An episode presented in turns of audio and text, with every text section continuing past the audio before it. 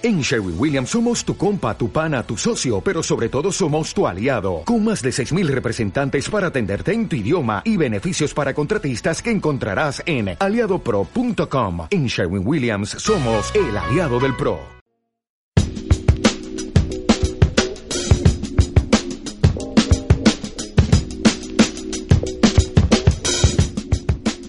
Bienvenidos a un episodio más, esto es el Bla Bla Show, yo soy Richie y estos son los titulares. Hablaremos de lo que se está hablando en el Congreso de la Ciudad de México sobre la infancia trans. Además, una marca de juguetes sacó una muñeca que está causando indignación en México porque pues recalca el clasismo y el racismo que hay en el país.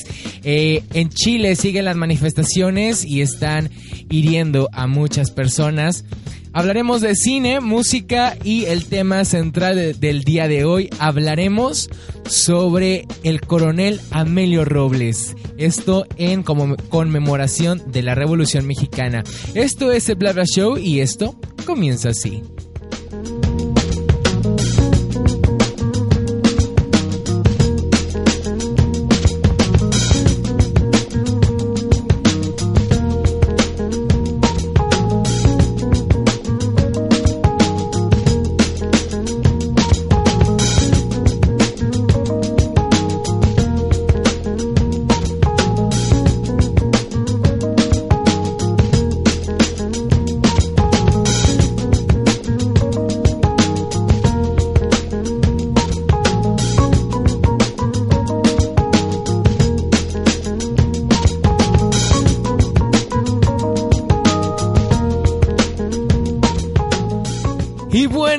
Damos inicio a este nuevo episodio. ¿Cómo están? ¿Cómo les trata la vida? ¿Cómo les fue de puente? Cuéntenmelo todo. Yo soy Richie, me presento ante ustedes. Si este es el primer episodio que escuchan, bienvenido bienvenida, bienvenide. Hay muchos episodios más en los que puedes informarte un poquito, eh, escuchar noticias que están pasando en la actualidad, música que va saliendo semana tras semana y temas centrales como el cruising, los, eh, los chicos afeminados, eh, Mercurio retrógrado que acaba de, de terminar eh, el baile de los 41. Hay un sinfín, bueno, no hay tantos, ¿verdad? Pero hay un par de episodios que yo creo que te pueden interesar. Así que bienvenido al Bla Bla Show. Yo soy Richie, me siguen en mis redes sociales como R-I-Z-S-H-I para que estemos en contacto, estemos platicando y estemos eh, conversando acerca de los temas que se platican y que se plantean en este podcast. También les recuerdo que estoy grabando desde Monterrey, Nuevo León, en Muxo Studio, donde se transforman tus sueños en arte. Aquí puedes grabar música, que tu poesía, que si quieres un jingle para alguna de tus empresas o no sé, aquí tú contáctanos o contacta a Muxo Studio por medio de Facebook, M-U-X-O-S-T-U-D-I-O para que eh, preguntes por promociones, paquetes y los trabajos que se hacen en este gran lugar. Y bueno, vamos a dar inicio a esta a este episodio del Bla Bla Show que tenemos un poco de información y de música y de todo. Y pues resulta, resulta ser que hay una marca de juguetes o de muñecas que se llaman Destroyer. Eh, estas como las muñequitas así como medias cabezonas, ojonas, eh, muy similar al estilo de las chicas superpoderosas, ¿no? Entonces ellos acaban de sacar una colección que se llama Chamoy y Amiguis. Eh, esta, esta colección o esta, este, estas figuras se distribuyen acá en México desde el 2007 y les, como les decía, es eh, de la empresa Destroyer, según yo así se llama esta compañía. Eh, resulta que ahora sacaron esta colección que les comentaba y una mujer que se llama Trixa Valle, que la recordaremos como Lady Coca-Cola, que decía, ay no, no más Coca-Cola, porque están usando palabras altisonantes para nuestros jóvenes mexicanos que hablan muy bonito y hablan de amor y paz y fresas y colores. Entonces esta mujer comentó, eh, compartió en su Twitter, dice, Destroyer destruye los valores mexicanos y enseña a discriminar. Qué fuerte, aberrante marca saca una muñeca. Morenita de ojos cafés llamada, ahí viene lo indignante de todo esto, no, no o sea, no importa que, sea eh, de color negra, o sea, de que, que sea de como de tez negra la, muñeca o, o, morena, como, como ella dice en su tweet, sino lo indignante de esta muñeca es que el nombre se llama nada más y nada menos que mole de olla. Así como le escuchan, es una muñeca de tez negra, de raza negra o, raza morena, eh, que se llama mole de olla. Y lo peor de todo esto es que, pues ya ven que últimamente todas las muñecas traen un acompañante como alguna mascotita, que si el perrito, que si un pajarito, que si un conejito. Pues no. Aquí a, la querida mole de olla le tocó una garrapata. Claro que sí, porque no, no les bastaba con hacer una muñeca negra que se llamara mole de olla. Vamos a ponerle una garrapata de mascota. Claro que sí. Entonces, eh, pues eso es, está indignando obviamente las redes sociales.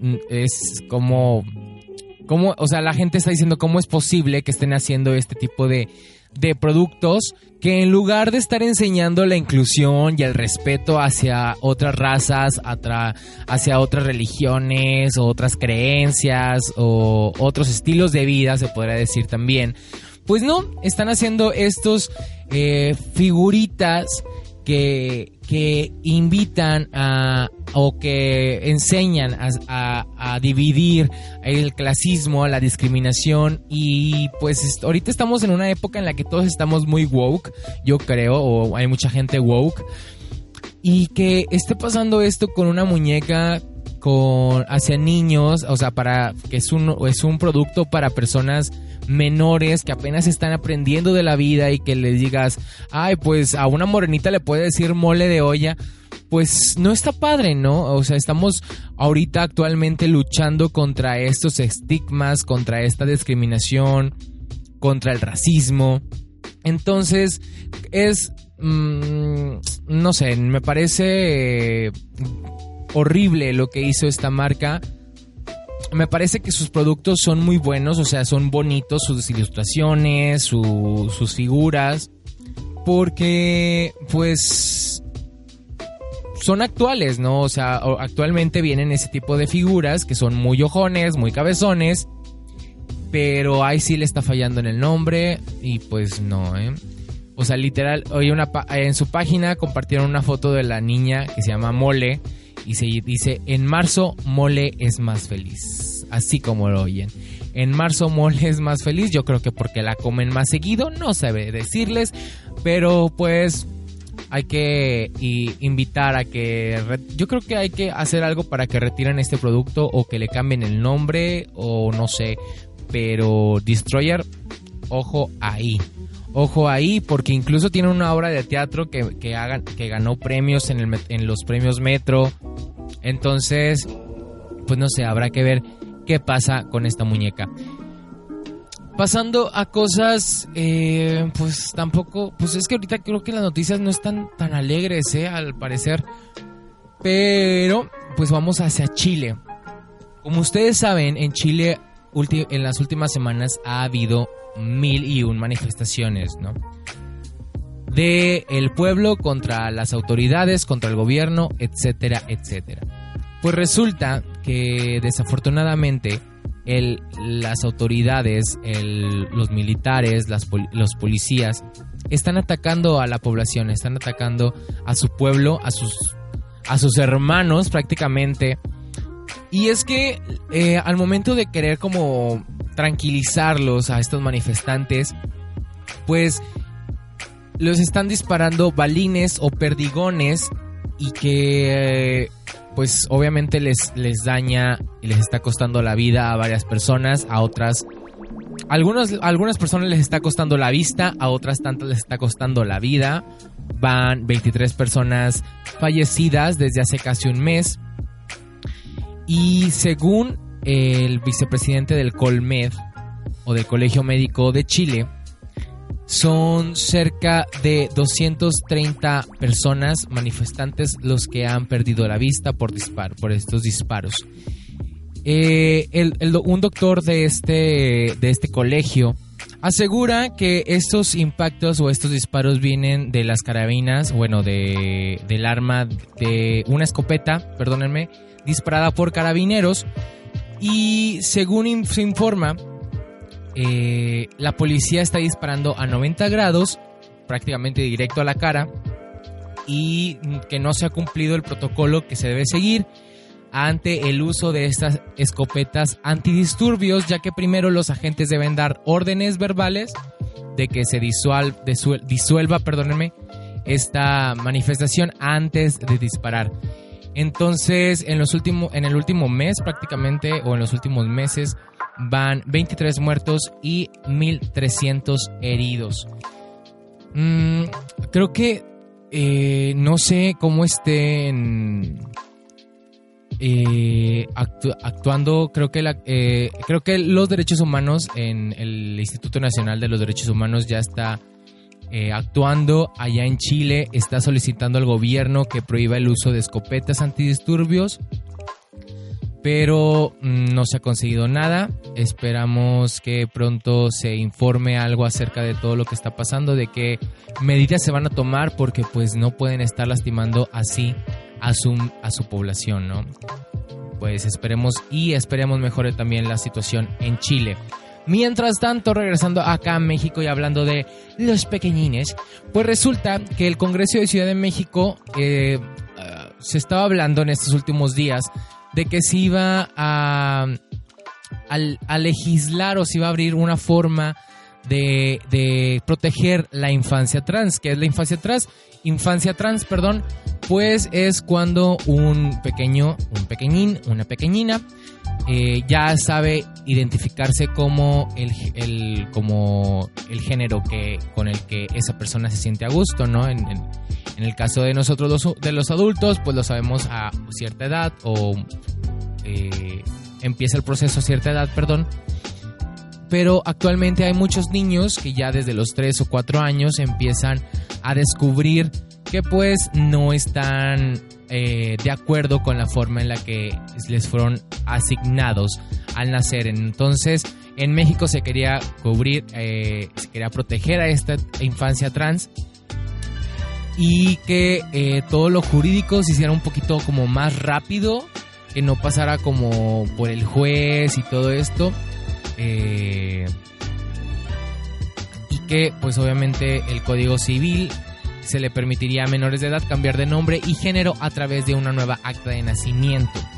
A pesar de que esto, esta sesión se tenía que hacer el pasado 21 de noviembre, pues ya se informó que no va a pasar, que ahí lo van a dejar tantito parado, ya que Morena, el, el, partido político Morena, que es el que trae esta iniciativa, pues quiere primero hacer como foros sobre el tema, talleres, informar un poquito más antes de aprobar o pues negar esta iniciativa este que está proponiendo Morena.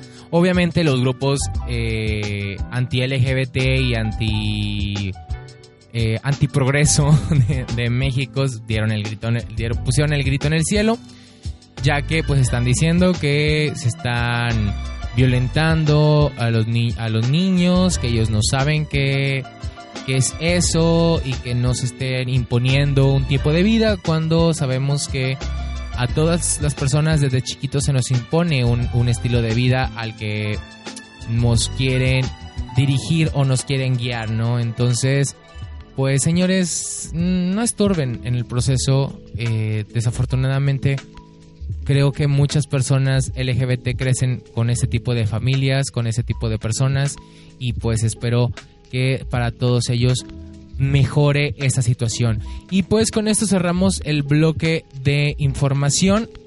Vamos a un pequeño corte musical y ahorita regresamos con recomendaciones de música, cine y películas y series y así.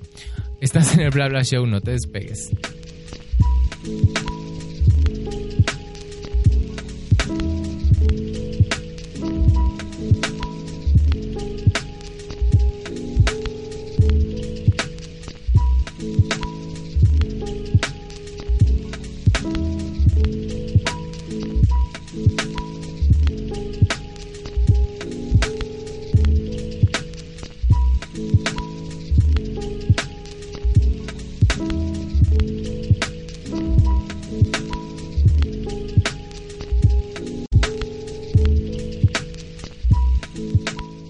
Y bueno, ya estamos de regreso. ¿Cómo, cómo, cómo ven todas estas noticias que están pasando en el, en el mundo? Que desafortunadamente no están pasando cosas tan padres, la verdad.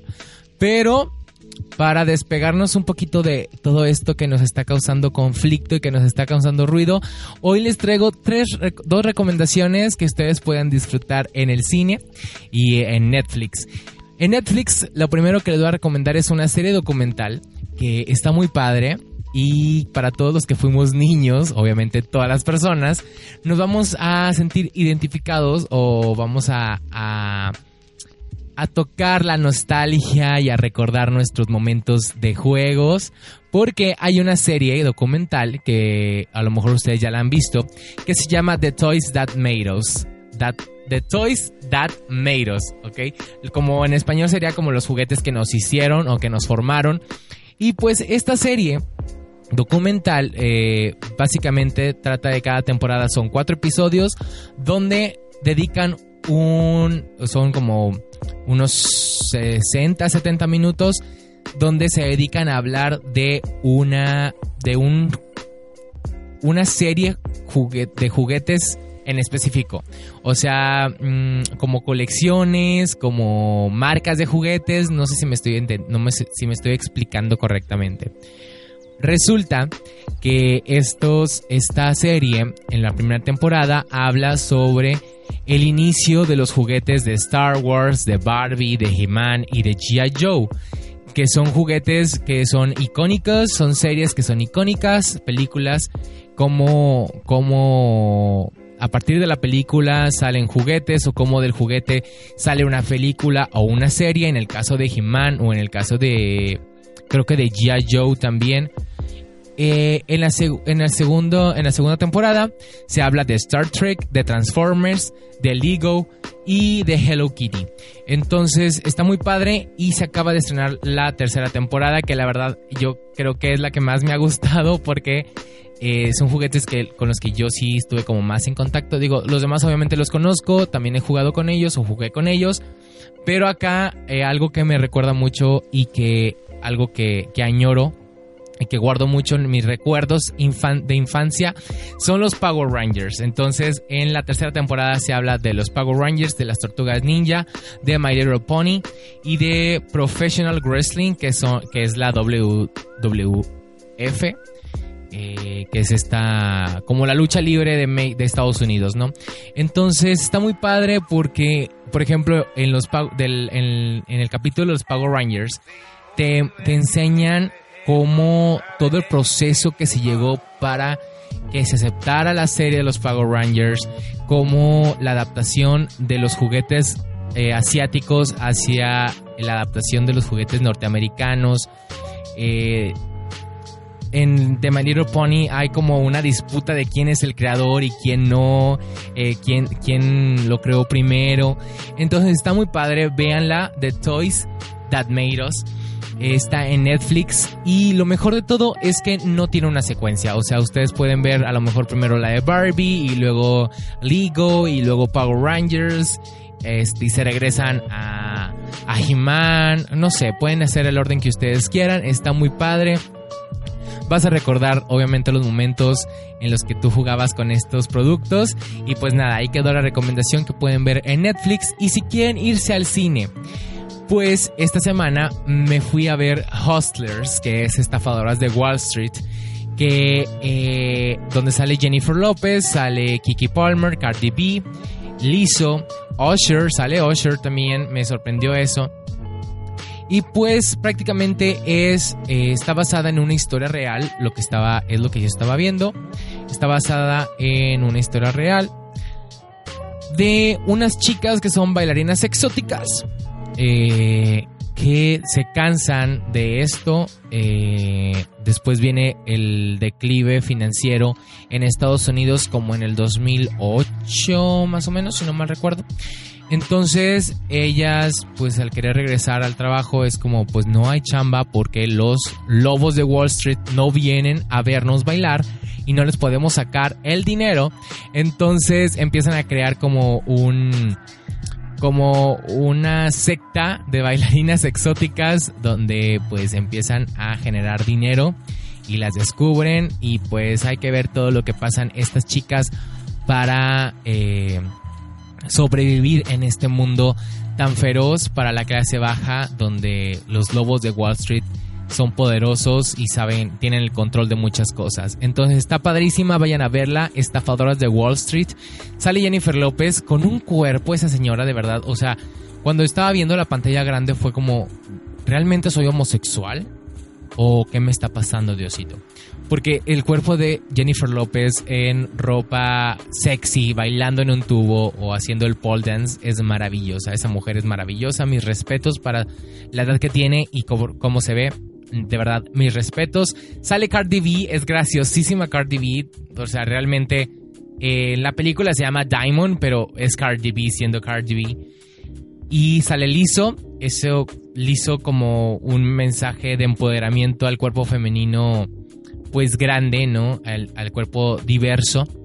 Y pues está muy padre, vayan a verla, se van a divertir, hay momentos de risa, hay momentos de, tensión policíaca y todo eso. Entonces vayan a verla, está divertido. Se llama Estafadores de Wall Street, creo que yo creo que le quedan como una o dos semanas en el cine, pero vayan a verla. Y ahora sí, vámonos con música. Esta semana, la semana pasada les comenté que ya estaba fuera el soundtrack de Frozen 2, que se estrena este fin de semana. Y que estoy muy ansioso por verlo. De hecho, el viernes por la noche voy a ir a, verla. O sea, hoy, hoy que sale este podcast, este, que ustedes lo están escuchando principalmente, hoy por la noche voy a ir a ver Frozen 2. Eh, el, soundtrack está muy padre. Se escucha una madurez musical, se escucha una madurez lírica, se, ve que la historia va a estar muy buena. Y yo que les comentaba a algunas personas que a mí se me figura como música de Broadway, o sea, totalmente una historia musical, o sea, de teatro musical totalmente, que si tú escucharas el disco y no te dijera que es Frozen 2, dirías, esto es una producción de Broadway, ¿no? Está muy buena la música. Desafortunadamente siento en lo personal que no tiene temas icónicos. Pasa lo, está, creo que va a pasar lo mismo que con Mary Poppins 2. Que Mary Poppins 1 tenía temas como eh, un poco de azúcar, supercalifragilístico espialidoso, eh, eh, ahí se me fue Chinchimenea. Entonces son temas como icónicos. En el caso de Frozen, pues Let It Go o Libre Soy, y y si hacemos un muñeco. Finalmente como nunca, La Puerta es el Amor verano. O sea, realmente cada canción de Frozen 1 fue icónica y veías a los niños cantarlas, disfrutarlas y que fue, fueron hitazos realmente. O sea, en, algunas entrevistas, Carmen Saray, que es la voz de Elsa, comentaba, yo nunca me esperaba estar en el Billboard eh, compitiendo contra otros artistas pop, ¿no? Desafortunadamente yo siento que en esta ocasión no va a suceder con Frozen 2. Son muy buenas canciones, es muy buena música, pero no son hits, no van a ser eh, populares. Eh, las letras están muy divertidas, están muy padres. Se escucha el crecimiento vocal de, Carmen Saraí, de Romina en, español y en inglés de, Kristen Bell y de Idina Menzel. Eh, Christoph tiene más tiene un poco más de interacción en la música. Ya ven que en la 1 nada más tenía una canción o como un cuartito de canción, algo así. Bueno, aquí ya tiene más intervención musical. Y pues nada, escúchenlo o si quieren esperarse primero a ver la película y luego escucharlo, usted su decisión. Está muy padre, les va a gustar, está, está muy padre. Y lo divertido que está en, en, en plataformas digitales de música es que está la versión de lujo y tiene canciones que quedaron fuera del producto final. Entonces está maravilloso lo que van a escuchar. Eh, por otra parte, también tenemos música nueva de RuPaul. Bueno, realmente esta canción no está nueva. Eh, se llama mm, Rocket to the Moon. Eh, en esta versión es en remix con el top 3 de RuPaul's Drag Race UK, Reino Unido, que ya fue la final. Ya hay reina coronada en UK por parte de RuPaul. Entonces, está padre. Siendo sinceros, la versión, o sea, la parte que a mí me gustó es la de Divina de Campo. No sé si porque esté sesgado o qué onda, pero yo creo que es lo que se salva de esa nueva versión de To the Moon. Eh, spoiler, si quieren adelantarle, ya ven que se pasa cinco minutos. Spoiler, ya hay nueva, ya nueva reina. Se llama The Vivian, que es la letal británica, es lo que están diciendo. Mm, se sabía, se esperaba que fuera eso, pero pues bueno, choices de la RuPaul. To the Moon está padre, ya es una canción que se conocía, ya se, se ha escuchado durante las, las pasarelas. Y pues eso. Y por último, ay, ah, a los marzanitos. Y por último tenemos Esa Mamona de Manelik con Mickey Kondapi de los Jonas Bloggers. Mm, tengo sentimientos encontrados. La canción es producida por Neiko, que es un productor musical muy padre. Su ritmo, eh, su música es muy reconocida, yo creo, ya a esta altura del partido. Ah, le ha hecho varias canciones a, Manelik, ha hecho varias canciones para La Más Draga, para algunas dragas como Hofstar, para Margaret ya, Eva Blunt. Entonces ya, ya se reconoce el, el estilo de música de Neiko.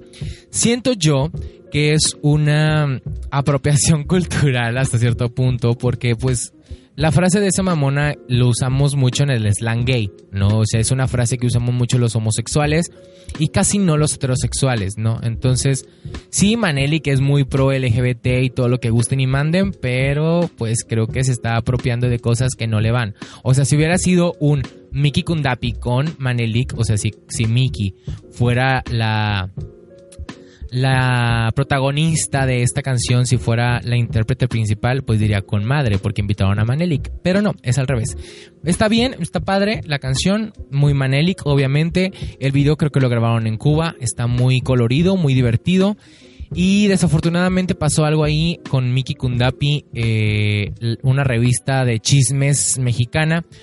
Eh, cubrió esta nota diciendo que Manelik había lanzado su canción y que su amigo Miki Kundapi se había caracterizado de mujer cuando todos sabemos que eh, Miki creo que se, ella se identifica como género fluido o como persona trans, entonces sí le molestó un poquito que, que, que comentaran que se había caracterizado de mujer cuando ella es mujer, mi amor, es mujer, sweetie mujer.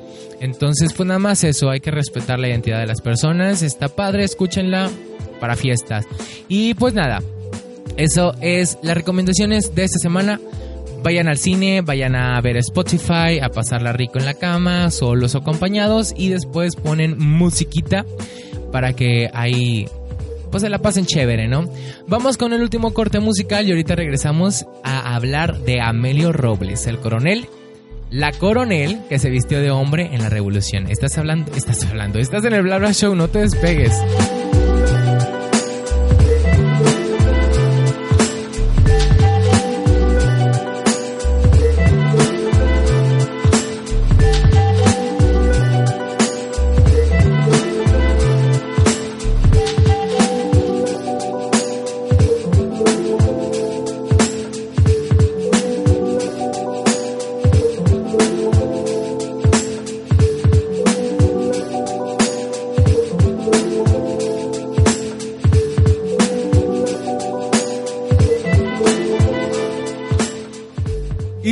Estamos de regreso y ahora sí vamos a hablar de un tema que a mí me emociona mucho porque muchas veces se habla de que en la historia del mundo no había personas LGBT y que esto es algo nuevo y todo esto.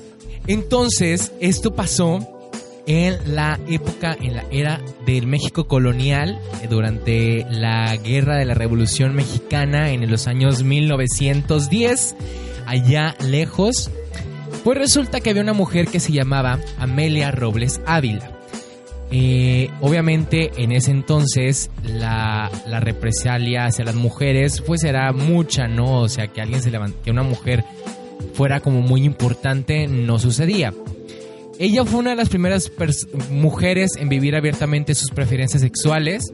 Era una mujer lesbiana y por su, por su papel que jugó en la Revolución Mexicana, Amelia Robles, o hoy en día como se le conoce el coronel Amelio Robles, fue condecorado por expresidentes.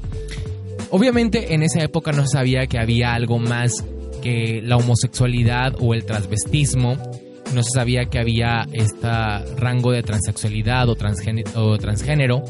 Este, entonces, pues obviamente a ella le gustaban las mujeres, pero pues al parecer era un hombre trans heterosexual, no era una mujer lesbiana. Eh, resulta que obviamente sabemos que en aquellos tiempos muchas mujeres se vestían de hombres para poder estudiar, para poder trabajar, para poder una vida un poco más digna y ser libres, ¿no? Eh, porque era, mm, pues, como les comentaba, se, se oprimía mucho a la mujer.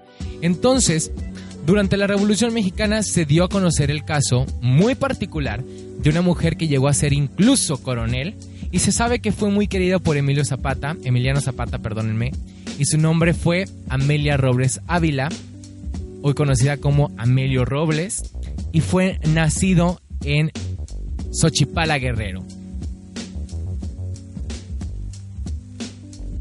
Eh, se dice que ella inició por, en, la, en la Revolución Mexicana por libertad de ideología, aunque luego ya fue de justicia. Y creció en una, ella creció en una familia, él creció en una familia, perdónenme, él creció en una familia acomodada y a la muerte de su padre y en el segundo matrimonio de su madre, al parecer no se sintió muy cómoda, pues desde niña mostró intereses como más asociados hacia la masculinidad, como destrezas en la ganadería y otras proezas físicas que se le llamaban, ¿no? Entonces, también desde niña, desde niña, desde niño, eh, le gustaba vestirse como hombre, entonces ya había ahí. Hoy se, va, se da mucho esto con la infancia trans que comentábamos al inicio del episodio, pues se da a conocer que ya desde pequeña, o bueno, desde pequeño, perdónenme, este, es que estoy leyendo la información que viene en femenina, eh, en sí, en femenina y yo quiero eh, traspasarlo a, masculino como él, él, falleció y como él se identificaba y se me cuatrapea todo, ¿no? Entonces ya se vestía como niño desde chiquito, a pesar de que a él se le había asignado otro género u otro sexo, otra identidad. Y pues después ya eh, creció, después de que estuvo harta de esta forma en la que vivía, se unió a la revolución. Desafortunadamente, obviamente, no se sabe cuándo incursionó a, esta batalla, pero según historiadores, me gusta decir mucho esa frase, según historiadores, inició en el año 1913 y no fue hasta 1918 que se deslindó del Ejército Liberal del Sur. Y fue cuando como coronela, porque en ese entonces todavía se identificaba como mujer, se presentó al mando de la Jefatura de Operaciones Militares de Guerrero, que estaba a cargo del general Fortunato Maicot, y participó por dos años en la, en la pacificación del Estado y en 1920 se unió a la Jefatura de Operaciones Militares de Puebla y Tlaxcala. Les digo que me gusta mucho esto porque pues es una persona que marcó historia, no solamente como mujer siendo generala o siendo coronela, sino como una persona LGBT que que formó parte de la historia mexicana, que es la revolución, desafortunadamente, pues no se cuenta en, los libros de historia ah, de este personaje que, que, pues obviamente causó o bueno, forma parte de, de un cambio en la historia, ¿no? Ya para 1924, o sea, ya cuatro, años después de que estuvo en la jefatura de operaciones militares de Puebla y Tlaxcala, eh, en una batalla donde perdió la vida el general Marcial Cavazos, él salió herido, salió herido y fue en ese momento, en ese último ya casi capítulo, el casi último capítulo de su vida que ella determinó cambiar su identidad. Entonces, de Amelia cambió a Amelio Robles. Y también fue en esta etapa de su vida cuando empezó a manifestar su vida sexual. Creo yo que ya como hombre, o sea, ya se identificaba como hombre, yo creo que él ya se sentía como libre de decir, oye, me gustan las mujeres, ya soy Amelio Robles eh, y estoy viviendo una vida heterosexual, entonces yo creo que ya se sentía un poquito más libre de, eh, de disfrutar su vida sexual, ¿no? En la revolución consiguió tres estrellas y luego recibió honores por parte de los expresidentes Adolfo López Mateo, Manuel Ávila Camacho y Luis Echeverría. Después de la guerra se dedicó a la agricultura, la ganadería y la repartición agraria en una vida tranquila. Entonces, obviamente ya como había salido lastimado en esta guerra donde, donde el general Marcial Cavazos falleció, pues dijo ya mejor me dedico a una vida tranquila, me dedico a estar con mi señora con mi vieja, porque así dicen, así decían antes, mi vieja, ¿no? Bueno, aquí en Monterrey, en el rancho todavía dicen mi vieja o mi viejo. Entonces, pues ya se dedicó a una vida un poco más tranquila, ya no andaba del tingo al tango, disparando y todo esto. Y pues como les digo, es pionera en los derechos sexuales en México. Eh, Amelio Robles mantuvo públicas sus preferencias sexuales, fue lesbiana e incluso tuvo una relación conocida con una mujer llamada Ángela Torres de Apipicuilco Guerrero. Ambas tuvieron una hija adoptiva, Regula Robles Torres. ¿Cómo se quedaron? ¿Eh? Ahorita todos andan echando el grito en, el cielo que no, que las parejas eh, lesbo-maternales y homoparentales no pueden adoptar. Y miren, allá en los 1930, 1920, sin ningún problema adoptaron a Regula Robles Torres. Desde su libertad para mostrar su verdadera inclinación sexual, de algún, de algún modo abrió paso para la diversidad sexual en México y su valentía al respecto es un ejemplo a seguir incluso hoy en día. Eh, hay una foto donde aparece Amelio Robles, ya como, o sea, ya como Amelio Robles con su esposa Guadalupe Barrón. Era muy, eh, lo que yo sé, lo que a mí me han contado, es que este hombre, este Amelio Robles, era muy mujeriego. Eh, ahí como lo ven, ahí se ve muy tranquilo, muy indefenso. Era muy mujeriego y, tuvo varias, varias parejas y varias esposas. Este, afortunadamente es un gran, un gran héroe de la patria, un gran héroe de la Revolución Mexicana, Amelio Robles. Eh, obviamente si ustedes se, se, meten a Google o si van a alguna biblioteca histórica y piden información sobre Amelio Robles o Amelia Robles, se la van a dar. Aquí en Monterrey, cada año en las marchas de la diversidad, se da un premio eh, llamado el Coronel Amelio Robles eh, en honor a, a esta persona que fue pionera en los derechos de la diversidad aquí en México aquí en Monterrey se le da este premio o este reconocimiento a personas que están haciendo algo en pro de la diversidad, ¿no? Eh, se, han, se, han, reconocido a, diferentes periodistas, reporteros, doctores, arquitectos, abogados, arquitectos no, qué mentira, abogados sí, eh, doctores, psicólogos o psiquiatras, entonces es, es un honor eh, poder decir que durante la época de la revolución no solo se vivió un hecho histórico para la comunidad LGBT que es el baile de los 41, sino que además hubo presencia LGBT dentro de las batallas gracias a Amelio Robles, al coronel Amelio Robles, que fue una persona trans heterosexual y que pues obviamente él se identificaba como una persona lesbiana porque no sabía que había más términos o en ese entonces no había más términos para describir lo que e, a, él se, cómo se identificaba él. Y pues nada, me estoy muy feliz de que en la historia mexicana los homosexuales siempre hemos existido. Claro que sí. Y pues nada, amiguitos, amiguites, amiguitas, amigues. Eh, esto es el fin, el final de este podcast, de este episodio. No se vayan, no se asusten, de, este episodio nada más. Ya se acerca el final de la primera temporada y estoy pensando a ver qué cambios hago para la segunda. Ya eh, si quieren alguna sugerencia, háganmelo saber en mis redes sociales. Me encuentran como Richie, R-I-Z-S-H-I. En Facebook, Instagram, Twitter, Spotify, YouTube. En todas partes me pueden encontrar para estar platicando. Y también estoy en TikTok. Eh, ahí de repente subo mis cositas locochonas. Como, como si yo fuera un centennial, como si tuviera 15 años. Ahí las voy a subir. Y pues nada, muchas gracias por escucharme. Espero tengan un fabuloso fin de semana, una fabulosa semana, una velada maravillosa si ustedes van a salir a cenar, al cine, a bailar.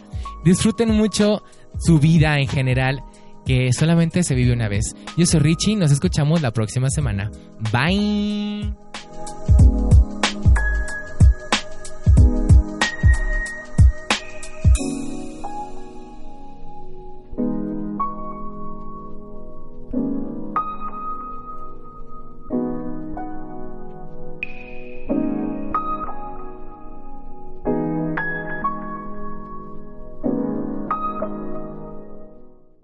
Dale más potencia a tu primavera con The Home Depot.